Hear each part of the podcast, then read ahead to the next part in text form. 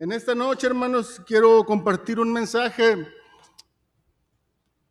que antes de compartirlo, pensar que es para ustedes, hermanos, realmente es para mí. Es algo que el Señor habla a mi corazón y quiero que también Dios hable a su vida, Dios hable a su corazón, Dios hable a sus familias. Y voy a empezar con el título, un título tal vez muy, muy entendible, muy, muy fácil de comprender. El título se llama Emergencia, Desastre o ninguna de las anteriores.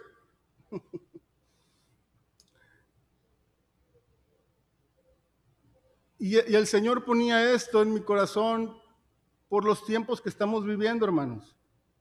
No son tiempos comunes, no son tiempos que hemos vivido en, otros años. Este año ha sido especial, este año ha sido diferente. Y, y antes de empezar, me gusta hacer analogías, me gusta hacer un poco eh, el explicar algo que es muy, muy cotidiano, algo que es muy secular, para entender un poquito el concepto. Y quiero hacerles una, una, pequeña pregunta. ¿Conocen qué es el número 911? Amén. Todos conocemos este número. ¿Sabemos para qué sirve? La pregunta, ¿ustedes han hablado de este número alguna vez? Sí, sí, sí, no. Muchos no, muchos sí, pocos sí. Hermanos, gracias a Dios por los que han hablado y gracias a Dios por los que no han hablado. ¿Sí? ¿Por qué, hermanos? Porque si ustedes hablaron, el Señor puso un medio para responder a esa necesidad, a esa situación que estaban viviendo. Gracias a Dios, porque está ese medio. Pero si no hablaron, gracias a Dios. Amén. Porque quiere decir que no estuvimos en una situación incómoda. Ahorita vamos a hablar un poquito más del propósito de ese número. Pero gracias a Dios por los dos casos.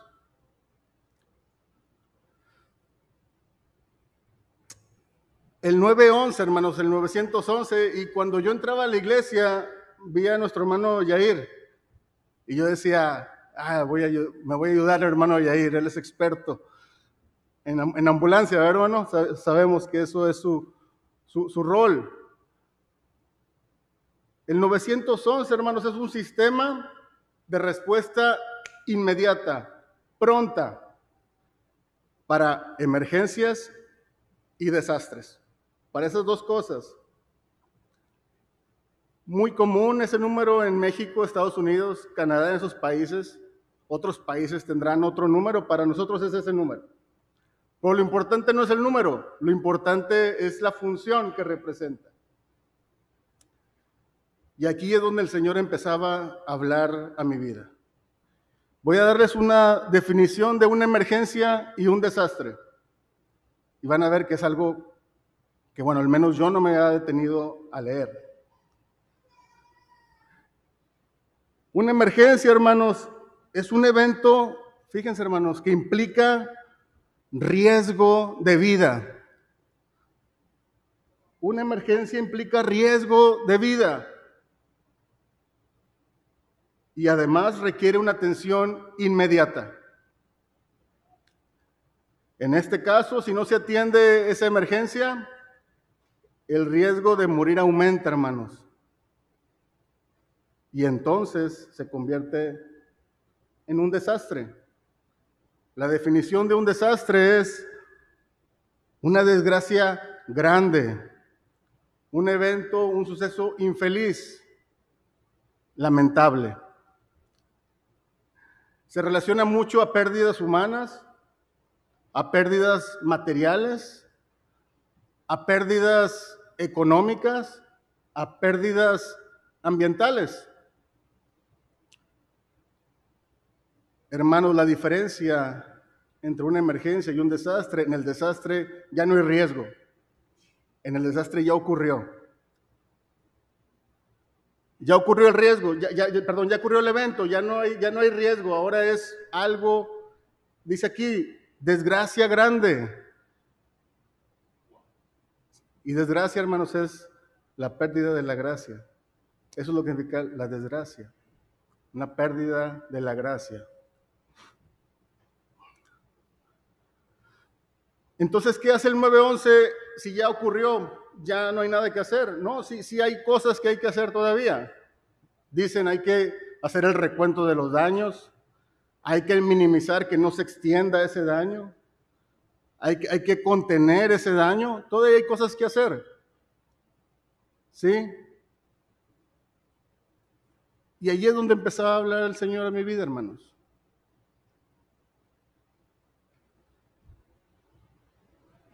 Gracias a Dios,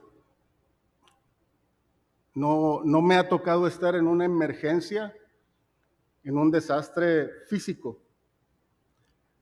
Pero lo que el Señor me decía es, ¿cómo está tu vida? ¿Será que tienes una emergencia en tu vida?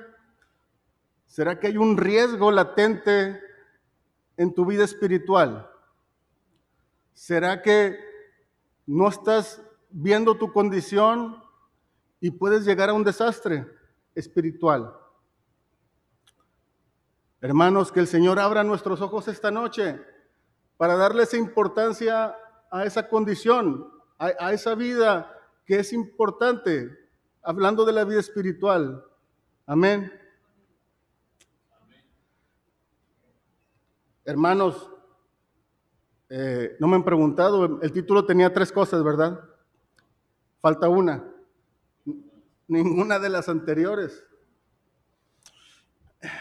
Y, es ahí, hermanos, donde tenemos que meditar en el Señor. Si somos, digamos, si no ponemos atención a nuestra vida y decimos, mi vida no está en peligro, yo estoy bien, gracias a Dios, estoy vivo, aquí estoy, no, ahorita no va a pasar, creo que nada, estamos todos sentados, no, no va a pasar nada. ¿Sí? Pero el Señor no quiere que, nuestra visión llegue hasta ahí. Él quiere que llegue adentro de nuestro corazón, hermanos. Allí es donde el Señor quiere que nos hagamos esa pregunta, que, que ninguna de las anteriores no sea una opción. ¿Sí? Vamos, vamos a hablar más adelante. El Señor no quiere que esta sea una opción.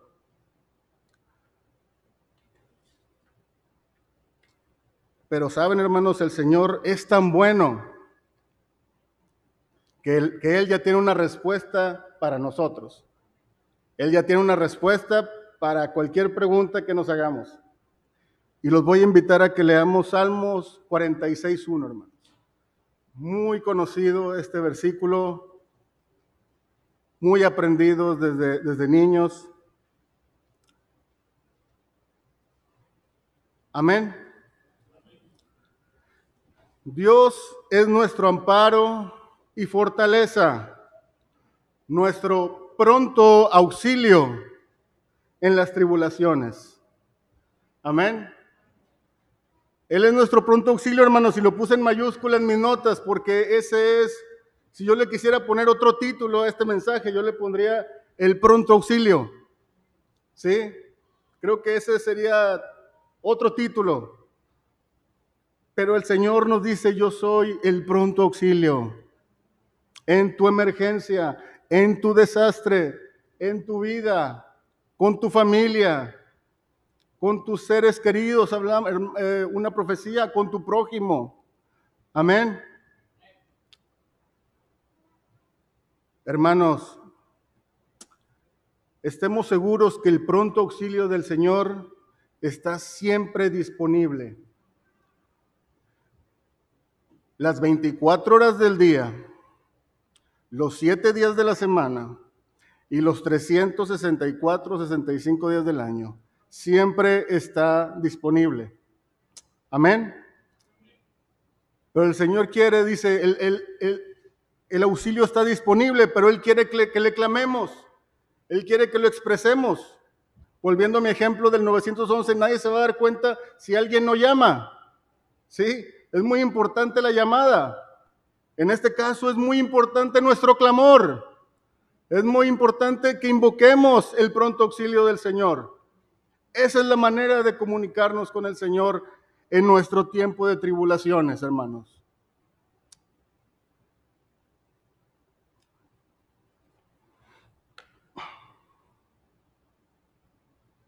Si hoy, hermanos, si esta noche, si estas semanas, si en este tiempo ustedes y yo estamos pasando por un tiempo de aflicción,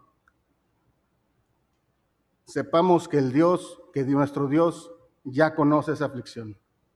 Él ya sabe por lo que estamos pasando. Él ya sabe aquellos que están pasando por este tiempo.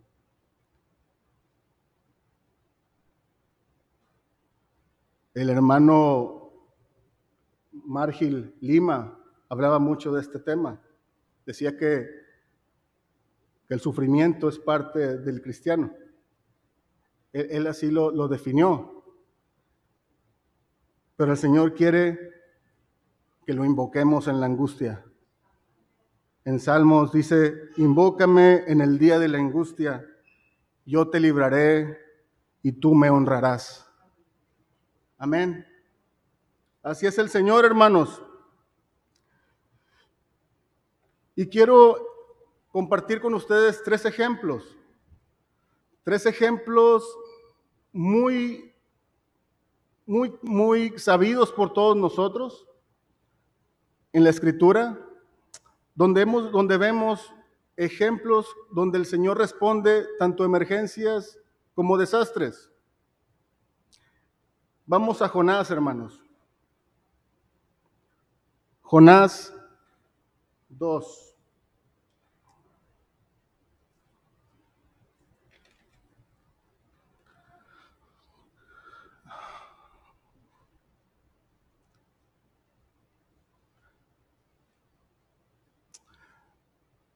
Hermanos, este pasaje de Jonás, todos es bien conocido. El Señor lo manda a Nínive a que predique el mensaje que él quiere. Por alguna razón Jonás se resiste. Y pasa que es tragado por un, un gigante pez, un enorme pez. ¿Sí? Para nuestra mente carnal, este hermano Jonás ya está en riesgo de muerte. ¿Sí? En, mi mente te come un pez, es riesgo de muerte. Pero vamos a ver qué dice la oración de Jonás. En el, en el capítulo 1 dice, entonces oró Jonás a Jehová su Dios desde el vientre del pez y dijo, invoqué en mi angustia a Jehová y él me oyó. Desde el seno del Seol clamé y mi voz oíste. Amén. Hermanos, Jonás sabía que estaba en una situación de riesgo de vida. Era una emergencia para él clamar al pronto auxilio en ese momento, dentro del pez. ¿Sí?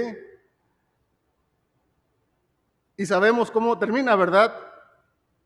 Al final es desechado por el pez y acaba el propósito que él tenía encomendado por Dios. Pero hermanos, quisiera ejemplificar un poco más estos versículos que leímos, porque leí un poquito en la versión de las Américas, y no sé si quien tenga esa versión, pero yo la tengo aquí, y se las voy a leer para que vean las palabras que usan en, esa traducción. Dice, entonces oró Jonás al Señor su Dios desde el vientre del pez y dijo, en mi angustia clamé al Señor y él me respondió. Desde el seno del Seol, dice aquí, pedí auxilio y tú escuchaste mi voz. Amén, hermanos. Literal, literal, el, el, pronto auxilio del Señor era requerido en esa situación. ¿Sí? Y Jonás sabía a dónde, a dónde ir. Amén. Segundo ejemplo, hermanos, que tengo en mis notas.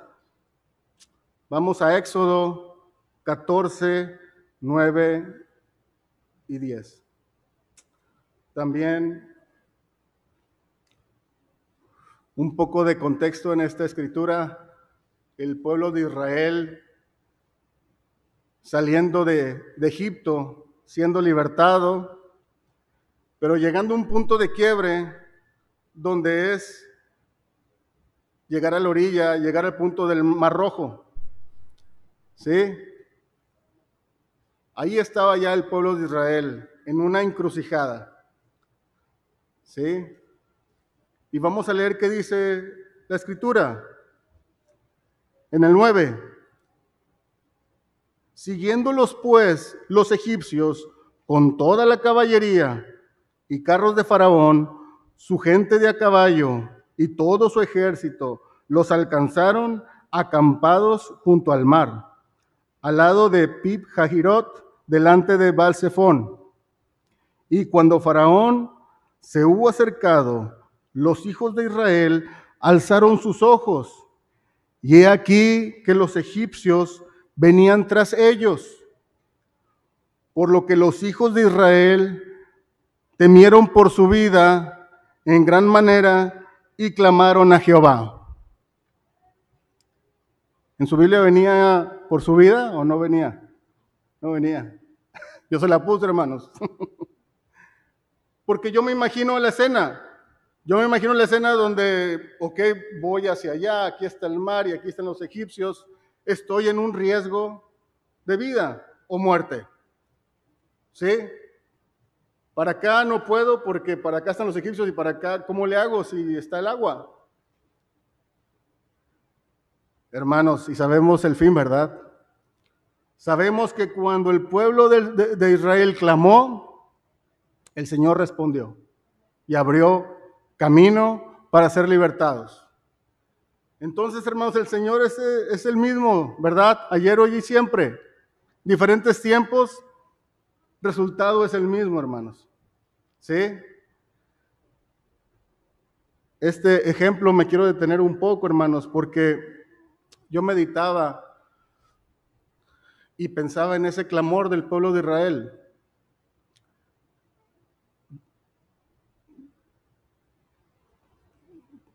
De Egipto salieron alrededor de 600 mil eh, israelitas. Imagínense 600 mil personas clamando, invocando por su vida al Dios nuestro. Yo pensaba un poquito para darles el contexto, si sumamos la población de Apodaca y el 80% de Escobedo, para darles un poquito de, dimensión, esos más o menos son 600 mil habitantes. Entonces imagínense esa población gritando, invocando el nombre de Israel. Seguro se oía hasta el cielo. Amén. Y otra cosa que me ponía a pensar en esto, hermanos, es ahora que tuvimos los tres días de ayuno y, de oración, hermanos. Igual venía a mi mente esto. Digamos que ayunábamos, que ayunamos durante el día y al final del día entregamos el ayuno. ¿Y qué hacíamos? Nos juntábamos con la familia a orar, a clamar. En ese momento yo pensaba, hermano, qué, hermoso es pensar que en este momento todos mis hermanos estamos clamando por un peligro que vemos. Amén. Y que la solución es que a una sola voz invoquemos el nombre del Señor. Amén. Es, es, increíble, hermanos. Es, es emocionante saberlo y pensarlo.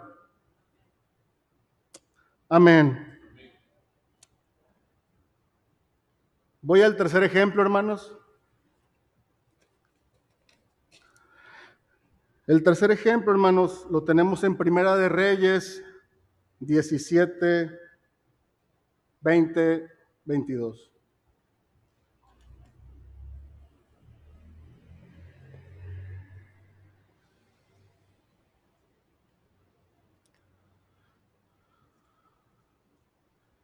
Es Elías, hermanos, entrando a la ciudad de Sarepta. Otra vez historia muy conocida, donde Elías entra a esta ciudad y una viuda está a su espera, está ahí, pero Dios la pone para darle de comer a él primero, para darle de beber a él primero.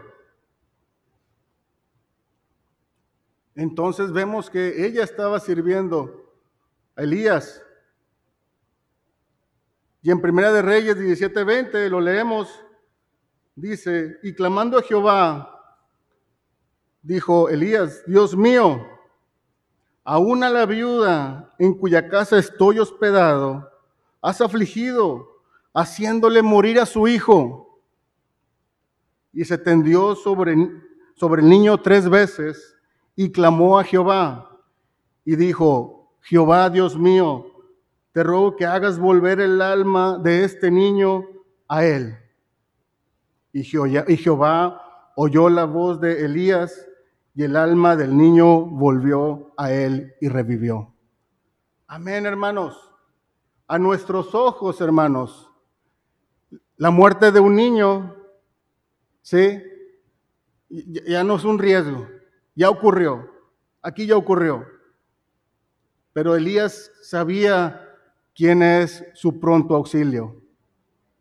Y clamó de nuevo, y clamó, y oró por el niño, y el Señor es tan poderoso que Él no contiene el daño, Él no hace el recuento de los daños, Él no minimiza el daño, Él resuelve, hermanos. Él resuelve, hace milagros. Amén. Y en este punto vemos la respuesta del Señor. Gloria a Dios. Amén.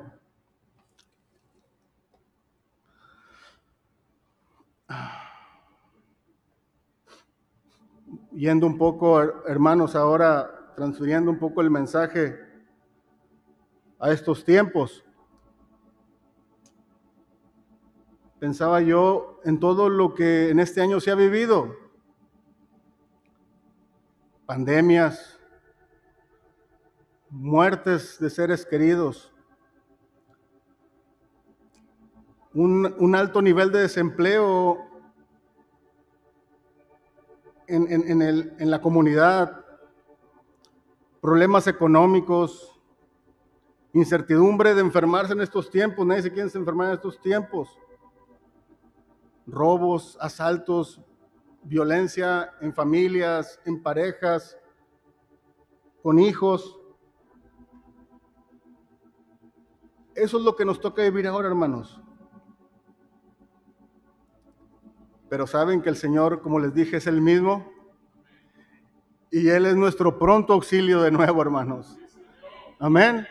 Él es el pronto auxilio hoy, hermanos. Y, lo repito tanto, hermanos, para despertar la urgencia, para despertar el deseo de gritar, de clamar. Hermanos, acabamos de orar por mi suegra. Yo no sabía que ella estaba padeciendo un poco. Clamo por ella. Necesito el pronto auxilio del Señor para ella. Hermanos, eso es lo que el Señor quiere de nosotros. Que identifiquemos esas áreas volviendo, volviendo a la palabra del Señor en profecía, tu prójimo, cuando yo escucho, el hermano, nuestro pastor, mencionó en uno de sus mensajes de audio que, había, que, hay, que hay desánimo hoy en nuestros hermanos. Hermanos, para mí esto es una señal donde hay que recurrir al pronto auxilio. En ese momento, ¿sí?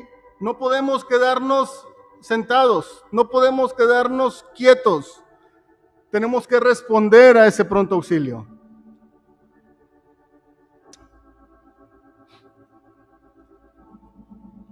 Cuando, cuando yo pensaba en este mensaje, hermanos, yo decía, bueno, ¿qué les voy a decir a los hermanos? ¿Qué, qué, qué, ¿Qué, está en riesgo?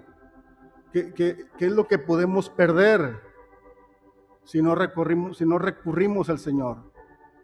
Y yo hice una lista, hermanos, no, es exhaustiva, no, no, no es la completa, Cada uno tendrá algo en su corazón que añadirle a esta lista, pero se las comparto.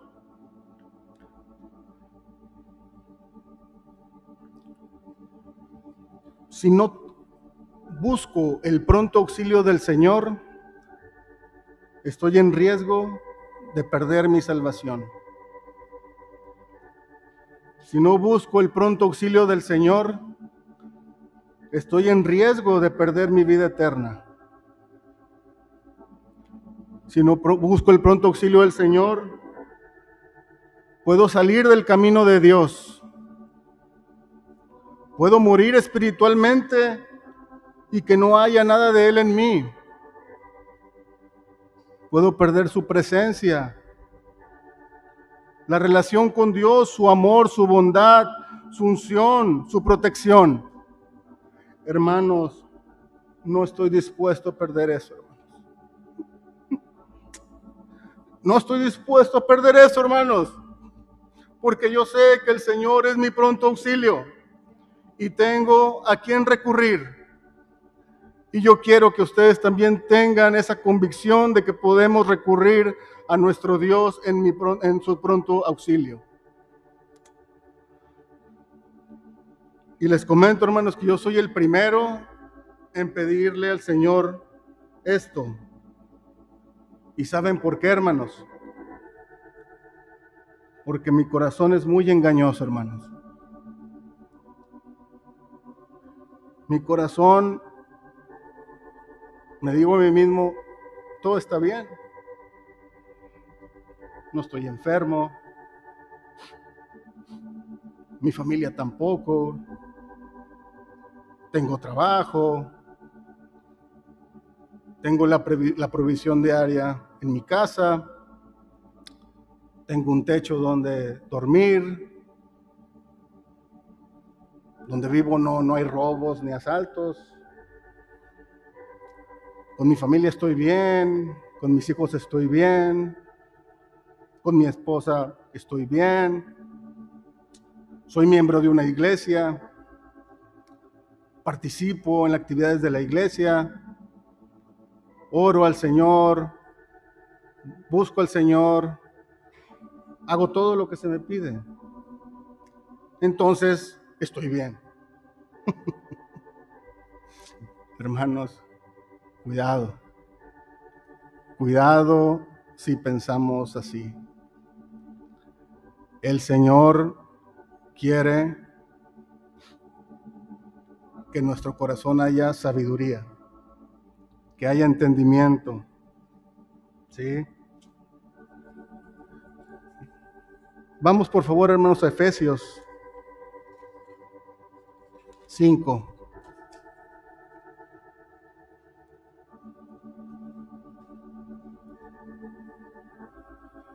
Efesios 5, 15, 16 y 17.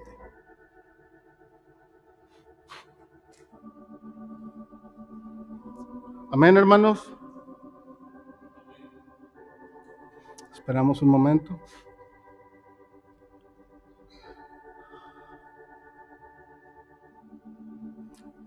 Dice Efesios 5:15, mirad pues con diligencia ¿Cómo andéis? No como necios, como sabios, aprovechando bien el tiempo, porque los días son malos. Por tanto, no seáis insensatos, sino entendidos de cuál sea la voluntad del Señor. Hermanos, aprovechando el tiempo. ¿Sí? Esa es la clave en este versículo. Aprovechando el tiempo significa, hermanos, atesorar su salvación, anhelar su vida eterna, seguir en el camino del Señor, pedir la protección diaria del Señor, amar a Dios con todo nuestro corazón, pasar más tiempo en su presencia buscar la bendición y la unción del Señor. Hablarle al Padre mediante la oración. Tener una relación estrecha con Él para que Él viva en nosotros, hermanos. Eso es aprovechar el tiempo en estos tiempos malos, hermanos, y cortos. ¿Sí? Es urgente aprovechar el tiempo que tenemos en nuestra casa, en nuestro trabajo, en la iglesia, en la calle, en donde andemos, hermanos. Me gustaría compartir un, testimonio eh, de cómo Dios me dice en mi corazón, todo está bien, todo está bien, pero el Señor tiene algo mejor, no, no, no, no bien, Él tiene algo mejor. Y quiero compartir un poquito este testimonio con ustedes esta noche. El, el domingo pasado tuvimos nuestro turno de venir a la iglesia y recibimos el mensaje del bautismo, no, no este pasado, hace dos, perdón. Recibimos el mensaje del bautismo en agua y dos de mis hijos se bautizaron. Fue un día, fue un día especial para, para mí, para mi familia. Pero durante esa semana, hermanos, yo cumplí años. Entonces, para ese domingo estaba planeada la fiesta. Amén. ya saben, la, comida, la convivencia, la emoción, todo estaba listo, todo está bien, todo está perfecto. ¿Sí? Pero hermanos, cuando empieza el mensaje y cuando empezamos a aprender desde las verdades del Señor, y empezamos a ver a nuestros hijos responder, todo empieza a cambiar, hermanos. Cuando el pastor decía, preguntaba, ¿quién se quiere bautizar? Ah, no, perdón, antes de eso. Como yo tenía la idea de, la fiesta, ¿verdad, hermanos? Le digo a mi esposa, ¿qué hacemos? Todavía, ¿verdad? ¿Qué hacemos? Y me dice, hay que hacer lo importante hay que hacer lo urgente. Hermanos, ahí mi corazón se volvió a lo que es importante, a lo que es urgente. Y le dije, ok, nuestra niña mayor creo que es la que puede, puede bautizarse. Ella está ya un poco más grande, entiende, entiende lo que se le dice, eh, ha, ha escuchado el Señor, hemos visto su vida. Desde mi punto de vista, ella. Y cuando yo, le aviso a, nuestro pastor, mi niño, el menor, me dice, va a mi, lugar y me dice, papá, ¿y yo qué? y le digo, ¿tú también te quieres bautizar? Dice, sí. Mm. ¿Y por qué? Yo, hermanos, pensando en, que esto no, no es algo ligero no, no, no quiero que por la emoción de que se bautiza su hermana, él, también quiera bautizarse. Pero él me dice, no, papá, es que yo quiero que el Señor perdone mis pecados. Es que yo quiero obedecer a mi mamá. Y me dice, y papá, si no, ¿qué va a pasar conmigo el día de mañana si yo me muero? ¿Qué va a pasar conmigo? Hermanos, yo ahí vi su emergencia. Yo ahí vi su emergencia en una vida de ocho años, que me puso a pensar, Señor, ¿cuáles son mis prioridades? Señor, ¿será que mi vida está alineada a tus pensamientos? Amén, hermanos. Y fue un día glorioso. Festejamos doble, como quiera. ya al final del día festejamos doble porque cumplí años y porque mis hijos se bautizaron.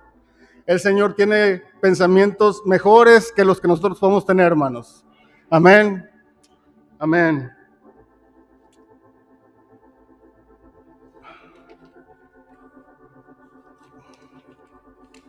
Hermanos, para concluir, que reconozcamos si estamos en una emergencia o en un desastre. y vayamos al pronto auxilio, hermanos. Hermanos, y si no estamos, si ustedes ven que no estamos en una emergencia ni en una, ni un desastre,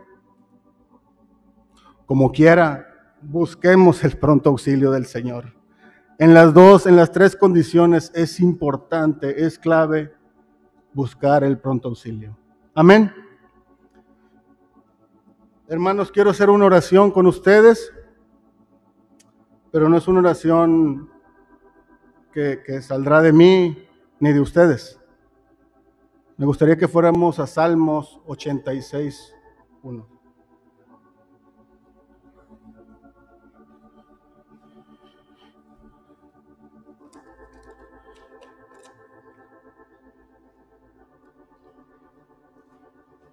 Y me gustaría que nos pusiéramos de pie, hermanos, para orar al Señor a través de esta lectura. Es una oración de, David pidiendo misericordia.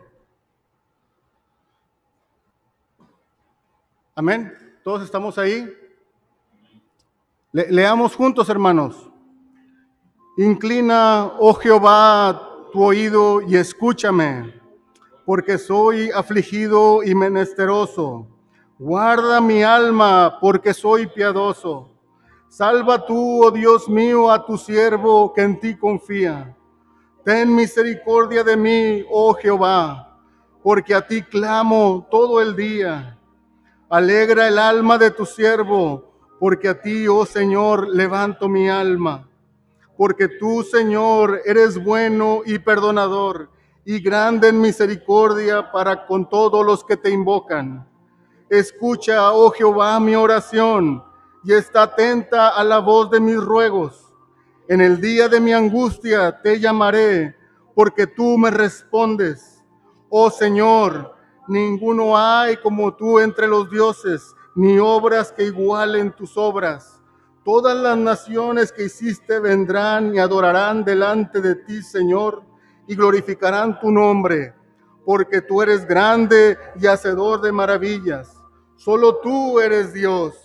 Enséñame, oh Jehová, tu camino. Caminaré yo en tu verdad. Afirma mi corazón.